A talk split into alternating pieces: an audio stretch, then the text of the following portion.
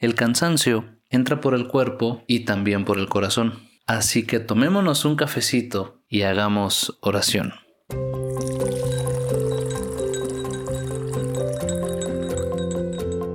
Hola, buenos días, tardes o noches.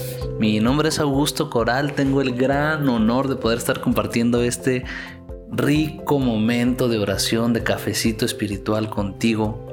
Y justo es porque, caray, está empezando el año y vaya que es importante tener estos momentos con nosotros mismos y con Dios.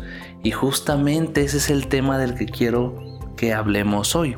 El qué tanto nos dedicamos estos espacios de encuentro con nosotros, estos espacios de encuentro con nuestra realidad, con nuestras emociones, con nuestros sentimientos, con nuestros pensamientos y para poder de mejor manera conectarlos con los de Dios, con los pensamientos de Dios, con la voluntad de Dios, con el amor de Dios.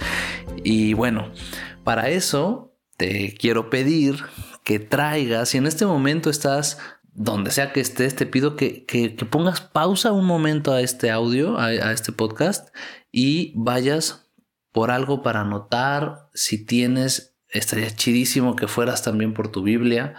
Eh, y por tu cafecito, caray, porque ¿cómo estás escuchando un cafecito espiritual? ¿No tienes un cafecito o alguna bebida que, que disfrutes?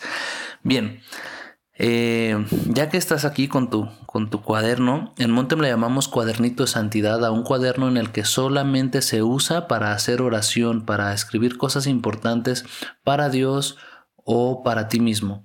Eh, es una herramienta para orar cuando a veces a lo mejor en las palabras no salen o en el pensamiento o en el rezo no, no sientes que fluyes o conectas. Escribir siempre va bastante bien. Entonces, bueno, ya que tienes aquí tu cuadernito de santidad, tu Biblia, te invito a que meditemos sobre Romanos 12, 2. Romanos capítulo 12, verso 2. Romanos 12, 2. Búscala, chécale. Y dice, no tomen como modelo a este mundo. Por el contrario, transfórmense interiormente renovando su mentalidad a fin de que puedan discernir cuál es la voluntad de Dios, lo que es bueno, lo que le agrada, lo perfecto. Tómala, papá. A ver, vamos a darle el golpe a lo que dice esto. Y justamente es una cita bíblica que a mí me parece muy adecuada para poder iniciar el año. Que inicies el año de la mano del Señor y trabajando con esta renovación interna, con esta renovación, esta transformación interior desde el pensamiento, desde el corazón, desde los huesos. Porque muchas veces vivimos con cosas que nos van pudriendo el, alma, con cosas que nos van a lo mejor quitando la vida. Yo le llamo los, los chupavidas, ¿no? Cuidado con que tengas conectados varios chupavidas porque hay muchos, desde una mala rutina, malos pensamientos, malas relaciones, malos hábitos, malos contextos, malas amistades, eh, mala alimentación, etc. Hay muchas cosas que ahí sutilmente te van chupando la vida y hacen que no estés de manera plena. Y entonces por eso revisemos Romanos 12.2 y como el Señor nos dice, hey, transfórmate interiormente. Revisa todo aquello que te está quitando la vida, revisa todo aquello que, que hace falta eh, ser cambiado y entonces trabajemos realmente en, en, tu mejor versión. Fíjense, vamos, vamos a, fíjate bien, vamos a, a, a volverlo a leer. No tomen como modelo a este mundo. Para empezar, no tomes como modelo a este mundo. Ten mucho cuidado de estarle dando tu felicidad, tu plenitud, tu vida a un modelo superficial, a un modelo barato, pedorro de montón, a un molde en el que tú tienes a fuerzas que estarte adaptando. Cuidado. No tomen como modelo a este mundo. No lo digo yo, lo dice la palabra de Dios. Aguas. Y luego dice, por el contrario, transfórmense interiormente renovando su mentalidad. Y aquí te pregunto, ¿Qué pensamientos identificas que neta es importante cambiar? ¿Qué pensamientos tienes frecuentemente? Sé honesto contigo, sé honesta. ¿Qué pensamientos hay en ti que dices, la verdad yo sé que no son pensamientos sanos, yo sé que me hacen daño sobre los demás, sobre la sociedad, sobre el mundo, sobre la vida en general, sobre mí mismo, sobre mí misma?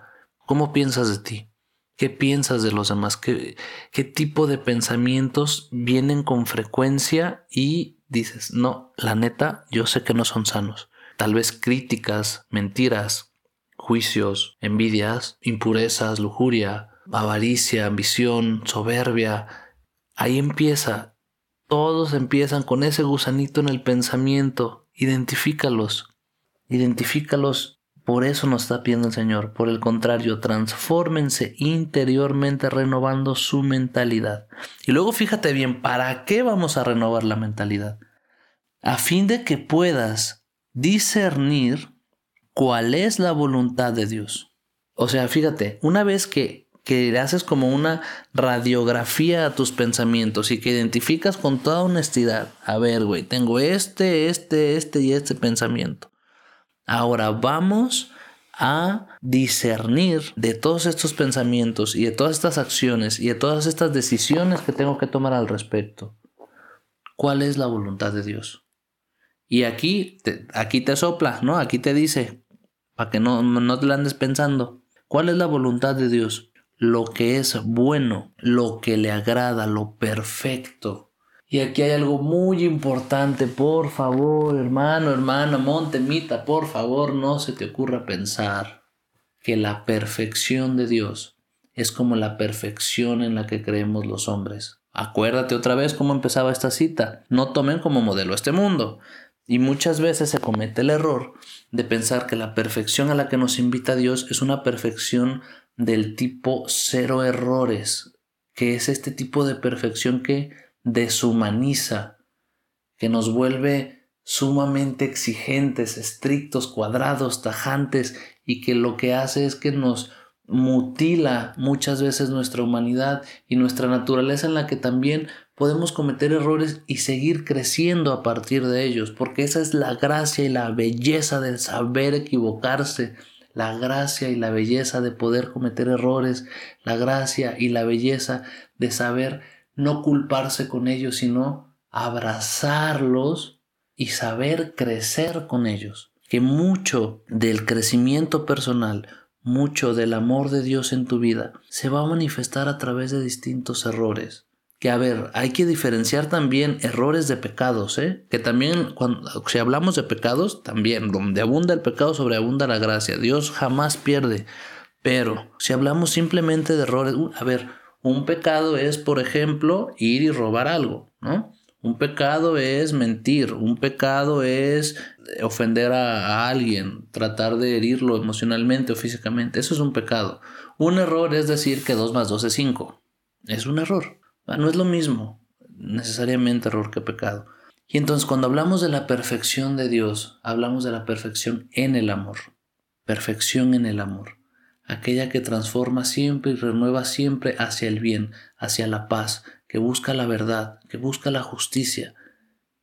Entonces, de estos pensamientos que tienes, ¿cuáles en el fondo te llevan a una paz? ¿Cuáles en el fondo están buscando la verdad?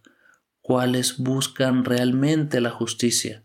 ¿Cuáles realmente te hacen libres, te hacen plenos? Eso, eso es lo que le agrada a Dios.